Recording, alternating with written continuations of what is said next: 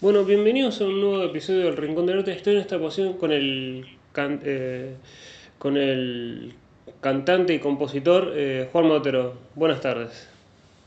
Buenas tardes, Felipe. ¿Cómo estás? ¿Cómo nació esta pasión por, por la música? ¿Fue de chico o fue más de grande? No, la pasión es algo que estuvo, va, qué sé yo, desde chiquito de escuchar música en casa con mi viejo, con mi vieja, eh, siempre fue algo que me, me resultó muy atractivo y muy, muy hermoso, pero qué sé yo, es, es difícil para mí poner un punto en el calendario de cuándo es que, que empieza la pasión. En otro en un determinado momento empezó la práctica, pero la pasión, siempre escuchar música y estar relacionado con eso fue algo que me, me fascinó. ¿Y cuándo arrancamos la práctica por querer hacer música y todo esto? Perdón, no, no escuché bien. Digamos, ¿cuándo- que decías vos, digamos, no puedes poner una fecha de cuándo digamos, arrancó esta pasión por la música, sino cuá- eh, cuándo, y decías, digamos, la práctica, cuá- ¿cuándo arrancó esto de la práctica con la música? O, a- con la- o el, o la- el hacer música. Em, tuve un primer contacto en el colegio primario, tuve un muy buen profesor, Mariano Fontecchia, que bueno, aprendíamos a tocar la flauta dulce, nada del otro mundo, este, y de alguna manera, por él y por un gran amigo también del primario que se llama Damián, que le mando un cariño grande, eh, uruguayo él que tenía así todos los todos los shapes y un talento muy tremendo para todo lo que fuera destreza física y destreza musical este un poco copiándolos a ellos dos empecé qué sé yo a, a- a juntarme a tocar con amigos recreativamente pero sin saber tocar hacer algún ritmo en algún momento me compraron este, una armónica y tocaba eso y tocaba la flauta dulce y ahí podría decir que el primer contacto. Después, ya en el colegio secundario, en música, tuve un profesor también que, que me estimuló mucho este, y empecé a tocar la batería ahí a los 13 años, más o menos. ¿Y cómo arrancó este proyecto solista? Digamos, Has tocado en bandas, pero ¿cómo fue decir, quiero hacer un proyecto solista? En realidad fue que mm, formé parte de un trío que se llamó Camellos con mis, mis mejores amigos, mis, hermanos de la música un, tiempo largo. Yo en ese proyecto tocaba la batería y, cantaba, componía las melodías, las letras. Eh, y fue más por una cuestión, es, es decir, paralelamente también había aprendido a tocar la guitarra y me venía acompañando, pero muy muy humildemente, incluso más humildemente que ahora.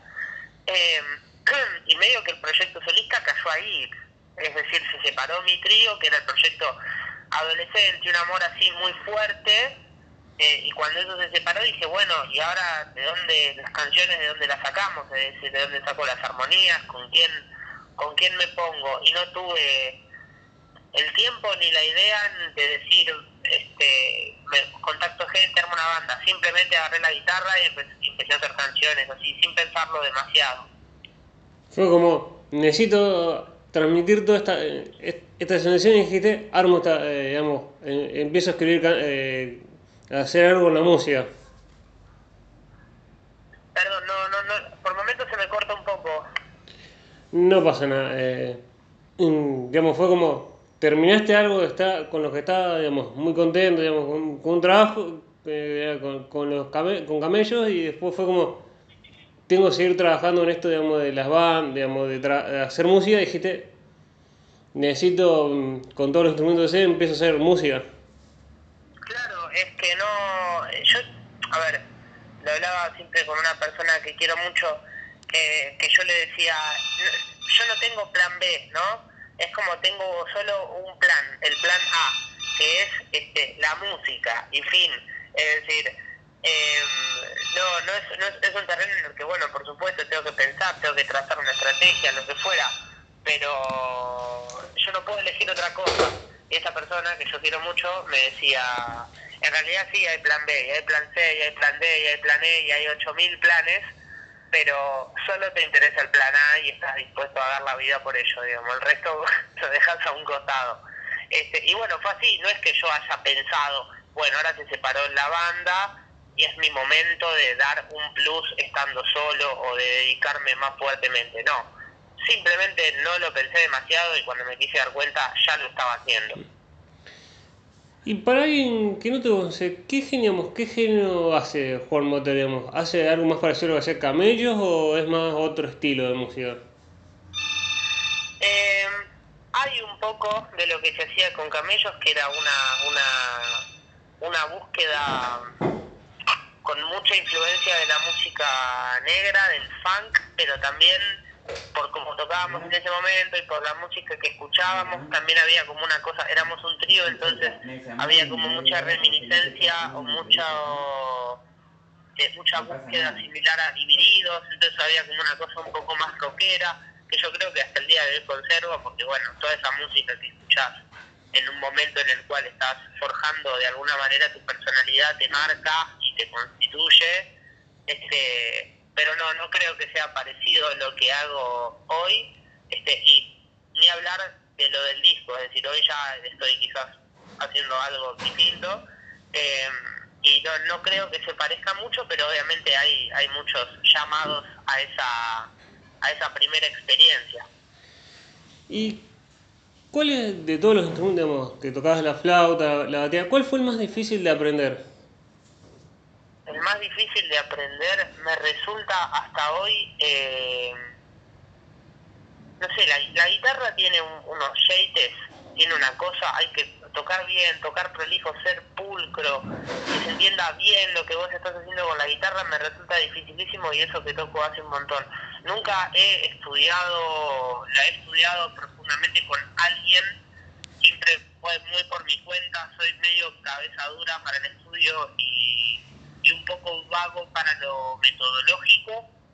Em, como que en el resto de las cosas me, me, me conformo con defenderme por ahora. Yo sé que no, no es el mejor mensaje para dar y que quisiera tocar mucho mejor todo lo que toco, que bueno, lo hago con, con, con un nivel no, no acabado, pero sí acabado para mí, que me, me termina resultando suficiente, digamos. Al, tocar más seguido la guitarra, creo que veo más fácilmente las limitaciones y digo, para todo lo que me, me resta por descubrir con ese instrumento. Creo que sí, es, es difícil. ¿Y cómo es tocar, digamos, con un grupo, ahora no me acuerdo si era Camellos o, un grupo siguiente que tuviste, eh, tocar con bandas como Las Pastillas del Abuelo? Y qué sé yo, con la huella rebelde, es eso que tocaba ahí la batería. Y era una experiencia que se, se daba más por, por cercanía, ¿no? Como por, por estar, por tener filiación, porque los integrantes se conozcan. Obviamente es, es un flash ver el, el, recibimiento de la gente para con esa banda y, y ver hasta, hasta el lugar que llegan las canciones y después, qué sé yo, conocer a alguno de los integrantes y ver que son pibes comunes que, se levantan a la mañana y no tienen ganas de trabajar como cualquiera.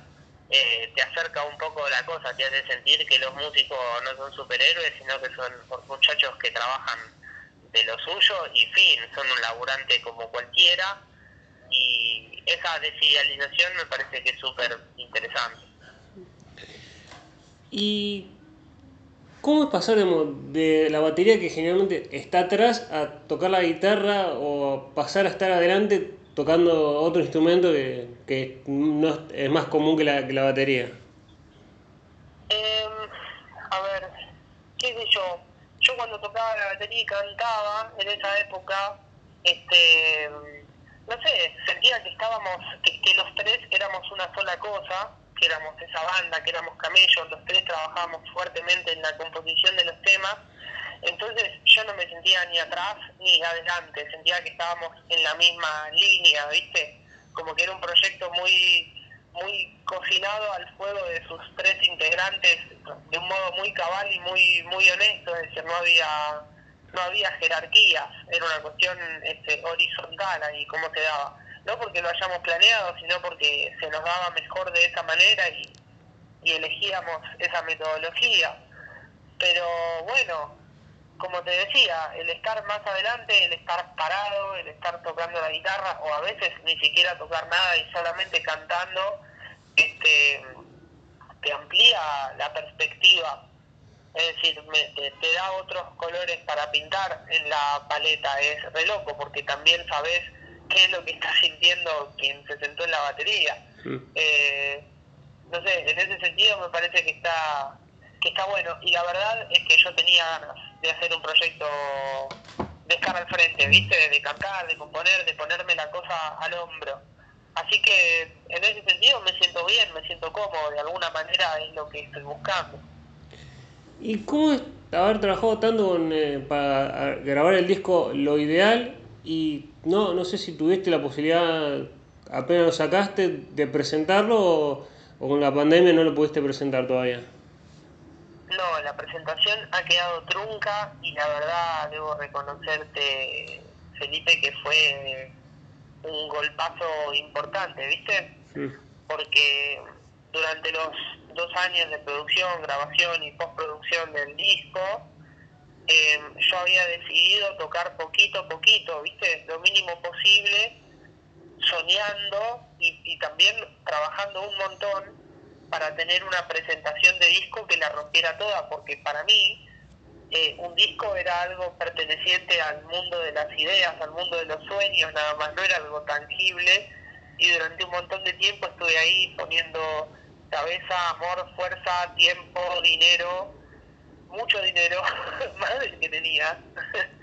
y de repente ensayar y que la banda empiece a sonar y estar todos muy enchufados, muy metidos y sintiendo que vamos a cerrar un ciclo, eh, yo sentía que iba a cerrar un ciclo, que iba a terminar un capítulo ahí, ¿viste?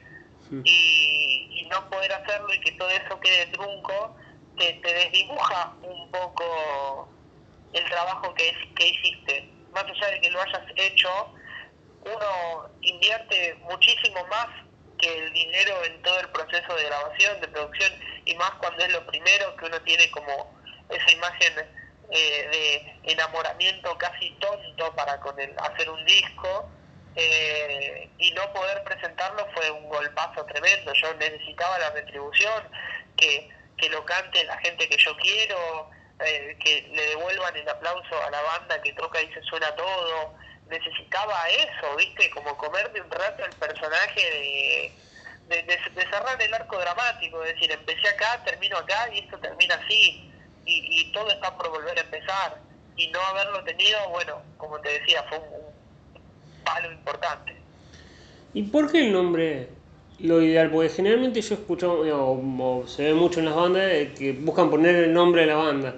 ¿Por qué lo ideal al primer disco? Y porque, como esto que, que te decía último, ¿viste? Hay algo, algo en la búsqueda de algo, a ver, ¿cómo lo digo? Yo estaba buscando eh, relatar y tratar de transmitir la esperanza, ¿viste? En las canciones. Es decir, decir, bueno, voy hasta lo, hasta lo profundo de, de mi propia oscuridad y trato de llegar a, a un punto lejano que no sé bien cuál es. De hecho, para mí, como eso, lo ideal vendría a significar lo que significa la utopía para Galeano, digamos, para caminar, para ir para adelante, ¿no? Yo pensaba en eso, en lo ideal como una unidad intangible que se viera desde todos los puntos, desde cualquier lugar, pero nunca pudiera agarrarse, como que sea una invitación a seguir recorriendo. Eh, y yo estaba recontracebado con eso, yo quería eso, este, no llegar a agarrar lo ideal, pero pero motivar a que nunca se deje de recorrer, que nunca se deje de caminar, que nunca se deje de transitar, aunque el sendero a veces parezca difícil y tramposo, eso de ir para adelante y desafiarse y equivocarse y volver a arrancar.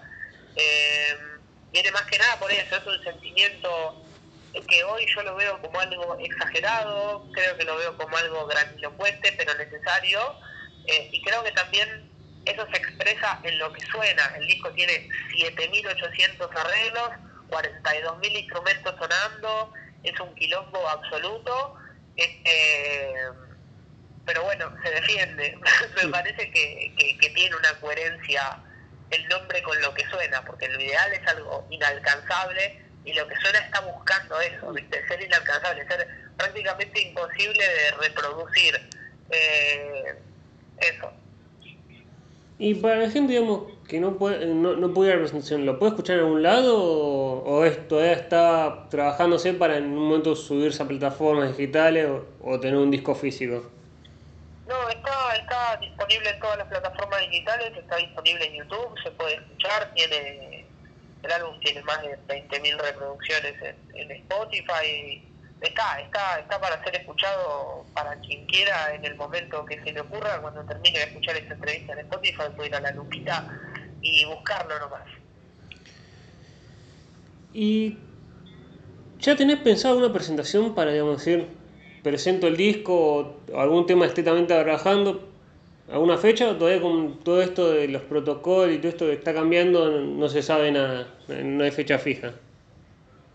He tocado en el verano con, con bueno, justamente con Lucas y Juanpi, que ya que estoy los nombro, Lucas Arbarino y Juan Osarda Lerotich, que me acompañan desde Camellos, que nos acompañábamos en ese momento y ahora, bueno, tocan en mi proyecto y además son mis hermanos. Eh, habíamos tocado con ellos durante el verano diciendo, bueno, me parece que ahora se va a tener que tocar así, tocábamos con unas baterías electrónicas y presentábamos un poco los temas así.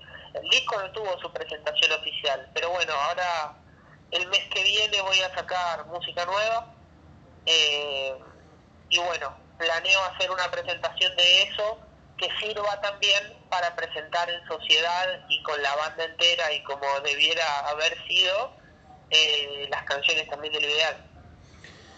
¿Y cómo es digamos, esto de trabajar tanto, digamos, sacar un disco, después no lo puedes presentar y tener que seguir trabajando para sacar temas? ¿Fue algo que decidiste vos o fue como, fue algo natural? Mira, la verdad es que durante el año pasado transité, durante sobre todo los primeros meses pandémicos, una profunda tristeza y una ausencia de perspectiva muy grande. Creo que es un sentimiento general. No, no creo ser un tipo que, que fue tocado por una mala varita mágica y que estaba triste. Creo que a la mayoría nos ha sucedido. Este, y bueno, fue después de un tiempo de, de, estar trabajando un poco en mi cabeza, de hablar con, con los míos, de hablar con las mías, con mi gente, que siempre son un, un sostén increíble para, para no caer o para levantarse si es que uno ha caído. Eh, y bueno, en determinado momento, más como un salvataje que por otra cosa, me puse a trabajar en, en canciones, algunas más viejas, otras más nuevas, me puse a notar y a recordar todas las canciones que había hecho, por suerte eran muchas más de las que recordaba, y a partir de ahí hice una, una selección y empecé a trabajar, y, y ya, y fue un, un salvataje, es decir, fue como como un salvavidas en el medio del, del, naufragio pandémico, un cable a tierra, como para decir, bueno, cuando se termine toda esta mierda, este, bueno, tendremos, tendremos nuevas cosas para festejar, digamos. Es como, se termina todo lo malo y todo lo que nos complicó, complicó a uno el, las presentaciones, mm, va a seguir todo mejor y cosas nuevas también. Sí, sí, aprovechar, aprovechar, qué sé yo. A ver, hago mucho discurso de la productividad, me parece que no tiene mucho sentido meterse ahí, pero sí decir, bueno, toda la mierda poder cantarla también y toda la tristeza también poder cantarla y cuando haya cuando haya oportunidad de, de convertir un sentimiento en otro también lo haremos, pero pero bueno, no me parece que lo más importante es no parar, no perder la gimnasia, no perder el ejercicio, porque yo me doy cuenta que cuando paro me siento triste y me siento perdido. Entonces no me puedo permitir parar de hacer y de trabajar en música. ¿Y cómo fue volver a tocar después de un año casi sin, digamos, sin poder presentarse y a alguien digamos, que estabas acostumbrado a presentarte, volver a presentarte de nuevo? Y fue, fue un, desahogo importante, pero al mismo tiempo lo he sentido como algo a medias, ¿no? Eh, quizás mi error haya sido tener demasiada expectativa respecto de la presentación oficial que iba a ser en marzo del 2020. Eh, quizás ese, ese, haya sido mi, mi, pecado, ¿no? El ponerle tantas fichas a eso. Eh, porque después el golpe de realidad fue, fue muy intenso y mismo el volver a tocar, si bien fue una cosa grande y linda, eh, no pudo disfrutarse de la misma manera, la gente estuvo mucho más, la gente que fue a ver, digo, ¿no? Estuvo mucho más atada, mucho más contenida, obviamente protocolos necesarios mediante. Eh, y como te digo eso, fue lindo, pero fue como no ver la peli, sino ver eh, el tráiler, o, no ver la peli entera, o sí ver un corto, digamos, como que eso, sentí que le faltaba toda la salsa y todo el picante que tiene que tiene el poder presentarse en vivo con todas las letras, con toda la banda y con, con, todas las ganas. le faltaba todo el show que, que esta pandemia no viene a, o vino a, retrucar con todo estos protocolos. Claro, estábamos como en modo a prueba de fallo, ¿viste? Como con el control súper apretado por la duda si pasaba algo. Y uno, bueno, con razón, no, no digo que no, pero no, no podíamos soltarnos del todo ni dejarnos ser todo lo que quisiéramos. Y, y había miedo de decir, volvemos a tocar, sabiendo, digamos, todo, todo esto, era como, nos, nos concentramos que sea lo mejor posible. La verdad, em, eh, está, bien la pregunta porque era un poco de las dos. Es decir, había como muchas ganas de, de volver y mucha concentración por volver a estar ahí y hacerlo bien y disfrutarlo y que sea un lindo momento para todo el mundo, pero también estaba la, siempre la sensación latente y más hace unos meses cuando la campaña de vacunación todavía no estaba en marcha en nuestro país. Eh, era, era como que había una sensación de que en cualquier momento se nos podía complicar que en cualquier momento la curva empezaba a acelerar y podían subir los contagios y así se, podía cancelar todo de un plumazo como ya había sucedido. ¿Y cómo vivir, digamos, vivir esta realidad, de decir, pudiste tocar en el verano y después se volvió a cerrar y el este no saber qué puede pasar al momento, al momento siguiente? Mira, lo cierto es que toda la campaña de vacunación, y la vuelvo a mencionar, eh, creo que ha sido en buena parte para mí el motor de, la esperanza, ¿no? El decir, bueno, esto tiene fecha de, fin. Después, bueno, el mundo está en una descomposición tremenda de parte propinada por, por los más poderosos, por los más millonarios, por los más desalmados este, el mundo está en una descomposición y en una nada, barbarie absoluta, prácticamente ridícula a merced del capital. Em, y bueno, por lo menos una victoria chiquita era una victoria chiquita pero súper significativa, era vacunarse, inmunizarse y dejar atrás este virus horrible. El mundo ya tenía un montón de cosas que eran un bajón antes y las van a, las va a seguir teniendo después, e inclusive peor porque el saldo de la pandemia a nivel social durante los próximos muchos años va a ser terrible y además del, psicológico para quienes no sufrimos en primera persona el hambre. Eh, pero bueno, eso, el ver que, que había una luz al final del túnel, que nos íbamos a inmunizar y que por lo menos de esta mierda nos íbamos a olvidar, me dio, me dio fuerza y me dio sangre para poder ponerme a trabajar más en serio en, algunos proyectos que tenía que tenía colgados o que tenía olvidados que bueno pronto pronto verán la luz y ¿Tenés fecha digamos, de esto de nuevo que tenés presentado? ¿Lo tenés pensado para un disco, digamos, estos temas nuevos, estas, cosas nuevas, además de la presentación del disco ideal? ¿Tenés pensado hacer un disco nuevo o, o, todavía no? Digamos, algunas vayan saliendo cosas sueltas y después le pones nombre a un disco. Lo cierto es que todavía no tengo un concepto tan tan fijo o tan este fuerte o tan significativo como para decir voy con otro disco, ¿no? Cuando cuando me puse a pensar en hacer lo ideal en su momento, este, yo estaba muy caliente con esa idea, ¿no? Como esta de, lo ideal, de lo intangible, de lo inalcanzable que nos sirve para, para seguir caminando, ¿no? Como, como el sueño. que al fin y al cabo fue lo que me terminó llevando a mí hasta terminar de grabar el disco y sacarlo, ¿no? Como eso, ese sueño, eso es lo inalcanzable, lo que veo imposible. Hoy por hoy no, no, no he pensado todavía en un formato disco. Voy a sacar ahora un EP de dos canciones este, que tienen un concepto similar y que para mí es un trabajo muy lindo. Este, pero bueno, todavía no estoy no estoy preparado o no estoy pensando en otro disco de, de larga duración. Pero sí, por supuesto que me encantaría y que canciones hay de sobra. Será cuestión de, de ordenarlas. ¿Y crees que esto de que ahora, digamos, para los artistas más fácil, no sé, con las plataformas digitales ayudan a hacerse más conocidos o que sea más fácil crear música que era que antes que era ir a una discográfica y, y tener que tener un disco físico?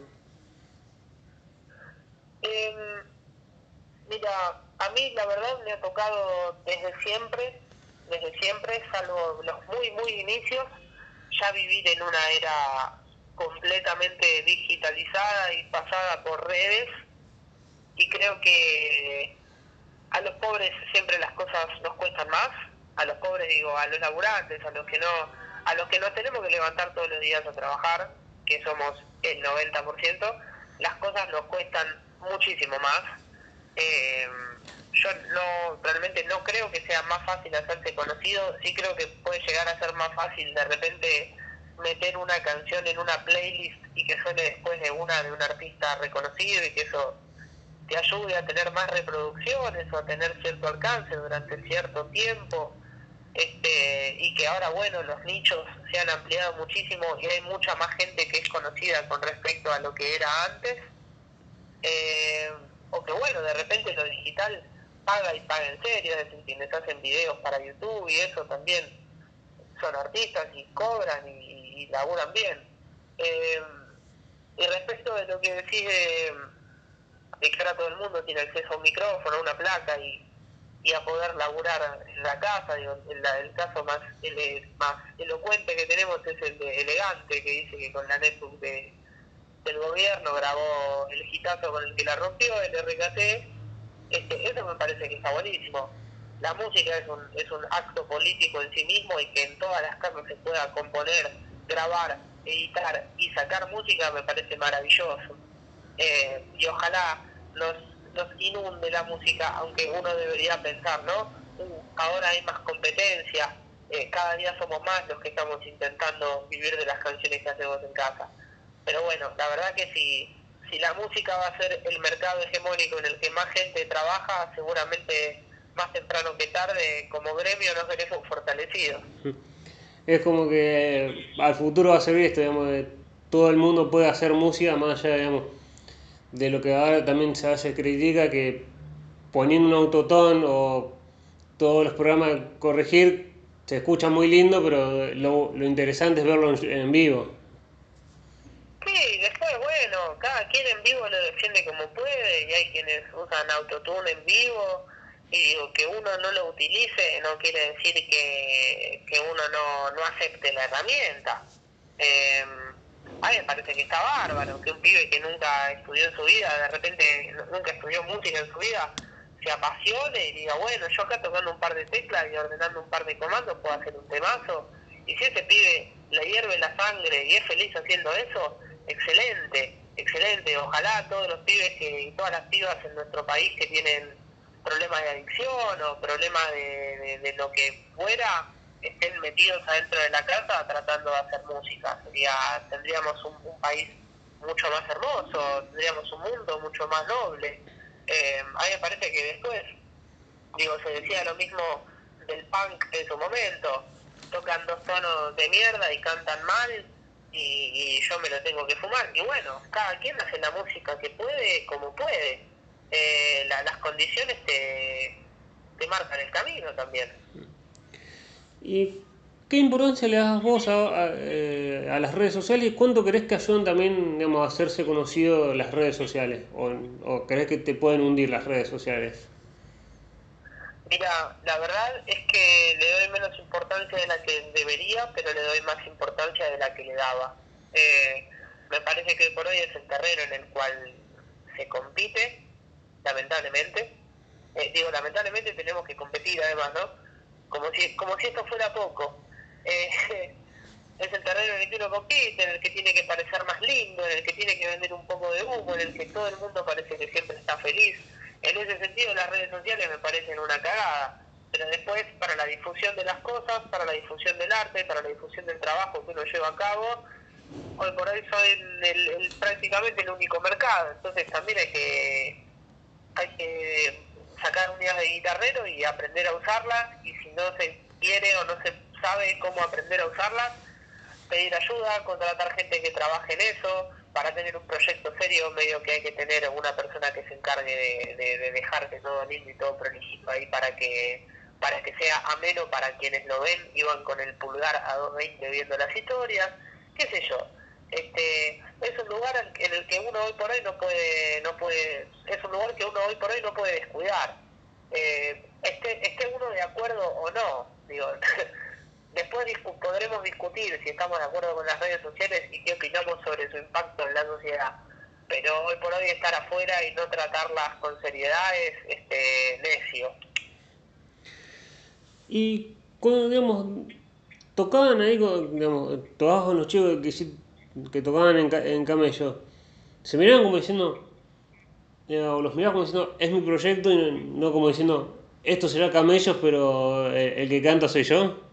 ¿O no, o no pasó nada como proyecto mío y ustedes me acompañan? Eh, se da, qué sé yo, con los pibes se da una, una química muy hermosa a muchos niveles, no solo desde el musical, sino también desde el humano, y cuando hay diferencias y cuando hay problemas, se charlan o personal o colectivamente y tratamos de, de llegar a un buen lugar o sea, yo tengo claro, y ellos también tienen claro, que hoy son músicos de, mi proyecto y se lo toman con un compromiso este impresionante. Y a mí me mata ver eso, me hace, te, da un baño de, de, humildad increíble, porque si cuando yo labure en el proyecto de otra persona, haciendo lo que tenga que hacer, me lo tengo que tomar como se toman ellos, que no que comprenden el lugar que ocupan y que yo muchas veces les doy más atribuciones, eh, les, les, permito desarrollarse más de otra manera, también porque confío y sé cómo laburan. Este, no se da una cuestión de egos. Obviamente a veces nos carajeamos, si uno no eh, llega tarde, si uno no, no toca lo que dijo que iba a tocar, no aprende lo que dijo que se iba a aprender eh, pero nada que no suceda en una relación de, de amistad. Y cuando digamos, decidiste arrancar con esto, digamos, de la música, tu familia te miró raro como diciendo, ok, te aceptamos, pero busca algo más, más normal o más tradicional, como un laburo serio, y esto de la música no la vas tanto porque del arte no se puede ir, o te apoyaron más allá de lo, digamos, más allá de tu elección? Mira, eh, mi vieja me bancó a muerte desde el minuto uno. Ella, ella durante su, su adolescencia había querido dedicarse a la música, le tocó ser adolescente en un contexto de la dictadura más sangrienta que hemos vivido, lo cual dificultaba, no era una no era una imagen gustosa para los militares una piba de 16 años con una guitarra, ¿no? Eh, entonces ella desde el minuto uno siempre me dijo que no por la música, sino por lo que yo quisiera hacer, que me iba a bancar a muerte, siempre y cuando yo dé todo por ese objetivo, ¿no? Siempre y cuando yo no, no dé el brazo a torcer, no baje los brazos. Eh, después, el resto de mi familia, mis hermanos, siempre me han bancado muchísimo.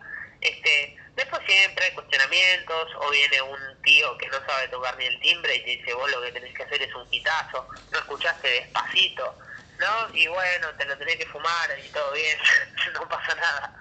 Eh, pero siempre hay cuestionamientos con que te cagas de hambre y con que es un mundo difícil. Lamentablemente, hasta el día de hoy es cierto, eh, pero bueno, uno trabaja para, para revertir ese saldo negativo económico que, que da la música en sus primeros y no tan primeros años también. ¿Y qué opinión tenés, digamos, no sé si has tenido colegas mm, que a veces o la gente no escucha o algo porque eh, se lo relaciona a las, o que ha pasado también con los, con, el, con los actores, digamos, no se los escucha o lo escucha cierto grupo porque por las ideas políticas o, o en la música no pasa tanto eso. Sí que pasa, sí que pasa y pasa un montón. Cuando, por ejemplo, yo acá en mi casa tengo en mi pieza una foto de Astor Piazzolla, por ejemplo. Y Astor Piazzolla se ha peleado con uno de sus grandes amigos, con Julio Cortázar, por decir en una entrevista que bien le vendría a Argentina un Pinochet, ¿no? Y yo no, no, no estoy no estoy en absoluto en absoluto de acuerdo con ello. Eh, y de hecho es una opinión que me parece una reverenda cagada. Pero yo escucho la música de Piazzolla y me pongo a llorar. Lo veo tocar a Dios no niño, lo veo a él interpretando a Dios no niño y solo puedo llorar. Me muero de admiración. Este, me parece que su aporte es invaluable no solo para la música argentina, sino para la música del mundo y para la, la, obra artística como cosa, como cosa, ¿no? Eh, entonces, bueno, si haces una música que no me gusta y encima tenés unas ideas políticas del ojete, va a ser muy difícil realmente que te escuche y que te respete. Si haces una música que me gusta y tenés unas ideas políticas del ojete, lo voy a lamentar, pero te voy a escuchar y te voy a disfrutar. Me pasa con otros artistas también, o me pasa, no sé, con, con, actores o con, con gente que, que, con la que no coincido políticamente o con la que no coincido en otros aspectos de la vida, que, que si trabaja bien y que si me conmueve su laburo, yo me rindo ante eso. ¿Y te ha pasado de, digamos, estar escribiendo una canción o, y no encontrar la vuelta y con un consejo a un amigo terminar dándole la vuelta y no, no le encontrabas? Sí, sí, por supuesto me ha pasado. Soy un poco un poco celoso del, del proceso de, de composición. Eh, me cuesta sentir que la cosa está terminada y muchas veces me cuesta sentir que lo que estoy haciendo está bueno. Entonces, en ese sentido, cuando lo comparto con algún amigo, siempre hay, o con alguna amiga, o con quien fuera, con mis hermanos, eh, siempre hay una mirada que significa un aporte, siempre hay una perspectiva nueva que no es la de uno, lo cual también a veces me hace pensar, che, capaz estaría bueno eh, no trabajar solo y hacer canciones con alguien más, pero bueno, todavía no lo, no lo estoy haciendo, eh, y no sé si lo haré, seguramente sí en algún momento. Eh, pero bueno, sí, uno se apoya en la gente que más quiere, en la gente que más que más adora para, para completar la obra, que, que en realidad eso, siempre en las canciones que uno hace suena la risa de los amigos, ¿no? Suena, suenan las cagadas a pedos cuando eras chiquito, suena todo eso, está ahí. Y con el tema de esto de las redes sociales que, digamos, no, no te gustan tanto, ¿te ha pasado, digamos, como a muchos, digamos, esto de la crítica desmedida o el famoso hater, o son, a veces cuando te dicen algo, generalmente es de esa famosa eh, crítica constructiva?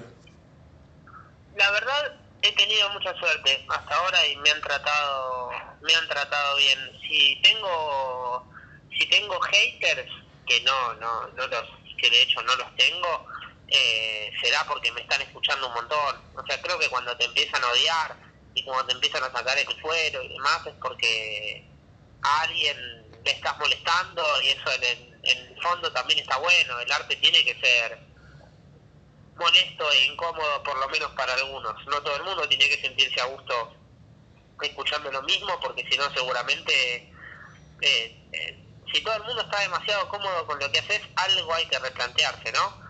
Eh, sin ir más lejos, bueno, recién hablábamos de Piazzolla, quizás uno, uno de los artistas que en su época tuvo más haters que nunca y no existía el término, ¿no? Eh, pero bueno, él estaba cambiando un paradigma. A mí hasta acá no, no me ha tocado realmente tener una relación de odio o reacciones violentas por redes para, para conmigo. Por suerte no. Y como músico, el músico apunta a decir, no sé, quiero tocar en un festival o en un show, o es como voy paso a paso y llegará en algún momento.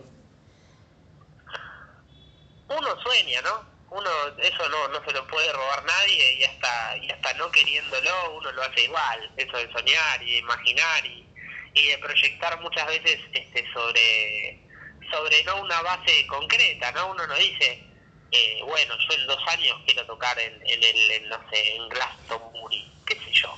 No, ni lo pienso. Eh, yo, estoy convencido de que de que inicié un camino que, que, será muy feliz, ¿no? Y de que esa felicidad también traerá subsistencia, si no, realmente no lo haría. Además, lo, lo, hago, por supuesto, por la satisfacción cotidiana y porque me siento vivo haciéndolo, ¿no? Eso ni que hablar, pero también lo hago convencido de que esto, de que, de que llegará, ¿no? El, el, festival, de que llegará la, la cita grande. Mientras tanto, me sirve pensar que la próxima cita que tengo es la más grande de todas y así para motivarme y estar arriba. Eh, y, que al, que al mismo tiempo es cierto, lo más importante es lo que está lo que está pasando y lo que está por venir.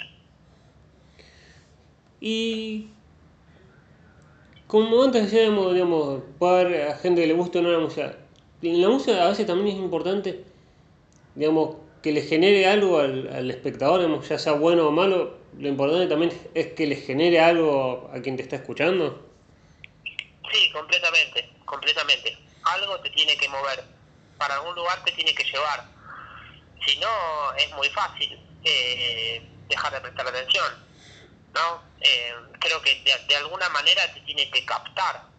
Hace, hace no mucho me di cuenta de que me gustaba escuchar muchas canciones o de que me, me gustaba escuchar música que decía muchas cosas incorrectas, que están mal, ¿no? Que están mal vistas, palabras que no se deben decir o gestos que uno hace que en realidad no se deben hacer o que forman parte de una discusión, ¿no? Eh, eso, transgredir cierto límite y después ese mismo gesto a mí me costó encontrarlo en mi propia música. Me di cuenta que a mí me costaba relatar hechos incorrectos de mi propia vida, que dicho sea de paso, tengo un montón, ¿no? Entonces es como que estaba eligiendo contar una historia de un modo eh, demasiado parcial, ¿no? Como eh, mostrando oscuridad, pero mostrándola de un modo demasiado selectivo, ¿no? Y poco visceral. Eh, o, siempre desde un lugar de víctima, ¿no? Y uno también se ha mandado muchas cagadas. Eh, entonces, bueno, eso, sea lo que sea, si tiene que infundir un amor increíble, que lo haga, y si tiene que infundir bronca, que lo haga, y si tiene que dar un poco de vergüenza, que dé vergüenza también. Eh, eh, creo que eso es algo que estoy aprendiendo ahora, ¿no? Como a, a despojarme de cierto, de cierto manto etéreo que me, que me ponía sin haberlo pensado demasiado. Eh, y ahora te hago la última, bueno, eh, es un placer, me quedaría horas hablando vos, pero digamos, a veces tan largo no creo que la, le gustaría a la gente, pero ya se ha sido un poquito pesado a lo largo. Eh, que la última sería en dos partes. La primera parte es, desde que arrancaste hasta ahora, miras para atrás y decís, me arrepiento algo o no, y qué le dirías a alguien, y la segunda parte ¿qué le dirías a alguien que se quiere animar a cantar y por algún prejuicio o algo no se anima? ¿Qué le dirías vos para que se anime? Bueno, sobre lo primero, del arrepentimiento, eh, creo que me he mandado muchas cagadas, eh, pero no, no, es para, para lo único que siempre es tarde, me parece que es para arrepentirse, ¿no? Eh, porque cuando uno está en la posición de poder arrepentirse es porque ya lo ha hecho. y creo que, que estuvo bueno, estuvo bueno hasta acá, las cagadas que me mandé. hubiese preferido que no pase, pero al fin y al cabo sucedió y me, me, me constituyen hoy por hoy como persona. Eh, y es, es, me parece estúpido creer que uno no, no va a cometer errores, ¿no? Eh, sucede, me sucede todos los días todavía de, de contra equivocarme y hacer cosas que no quería que fueran así. Eh, entonces me parece que el, arrepentimiento tiene que ser una buena herramienta para repensarse y repensar las prácticas de uno, pero no para, para quedarse colgado ahí, aunque a veces es inevitable, ¿no? Que dicen, mirá vos la que me vengo a mandar. Em, y después si tuviera que decirle a alguien, darle una herramienta a alguien para que empiece, uff, eso es difícil, ¿eh? Pero que no, que no pare, te diría, que no pare. Me parece que hay una esfera muy importante de repensarse y de pensar en uno que es la práctica. Yo no creo que exista el, el decir, bueno, em, voy a dejar pasar cuatro años haciendo tal cosa para cuando llegue el momento estar listo. Me parece que cada quien tiene su proceso, no existe, es imposible fotocopiar la experiencia. Em, y que la persona que quiera dedicarse a cantar, que quiera dedicarse a tocar, el día que empiece sujete esa decisión con, con su vida, ¿no? Y que se apoye y que pregunte hasta el cansancio a todas las personas que conozca que lo hagan. O sea, es fundamental nutrirse de lo que hacen los demás, no para copiarlos, sino para tener nuevas perspectivas y nuevas miradas que enriquezcan a tu mirada única sobre el todo, digamos. Y había dicho que era la última, pero antes de pedirte, quiero hacer una pregunta, perdón si, ofendo con la pregunta. ¿Sos algo, digamos, como sos Otero, sos algo de Florencia Otero o de Adriano, digamos, Adriano Otero, mm, cantante de, Memphis de Bruselas, o Florencia Otero, una actriz muy conocida, o es, solo Otero y no tenés parentesco con, con, con ellos? No, mira, no, no, la verdad no. Mi, mi familia eh, no, no, no, se ha destacado por su, por su derrotero artístico hasta acá, más allá de que mi vieja, de apellido Fernández, nada que ver, ahora hace ya unos años toca el charango y bueno, siempre tocó la guitarra y, y cantó, pero en una cosa muy hogareña. Este, no, no tengo, no tengo filiación artística. De hecho, mi hermano se llama Mariano, uno de mis hermanos se llama Mariano, este, y no es Mariano Otero el bajista tampoco. Así que eh, no, en ese sentido, vacante. Bueno, muchas gracias, Juan, por, por, esta linda entrevista y por, por, eh, por, eh, por y por, este, por permitirme entrevistarte. Bueno, che, muchas gracias a vos por la curiosidad y me parece que estás haciendo un, un gran aporte al dejar registro de, estas entrevistas a, artistas del, del, del, del, under, ¿no? Que estamos por fuera de lo, de lo mediático masivo este, me parece una muy linda iniciativa, así que bueno, muchas gracias a vos por, por también darme el espacio de, de hablar gilada un rato largo.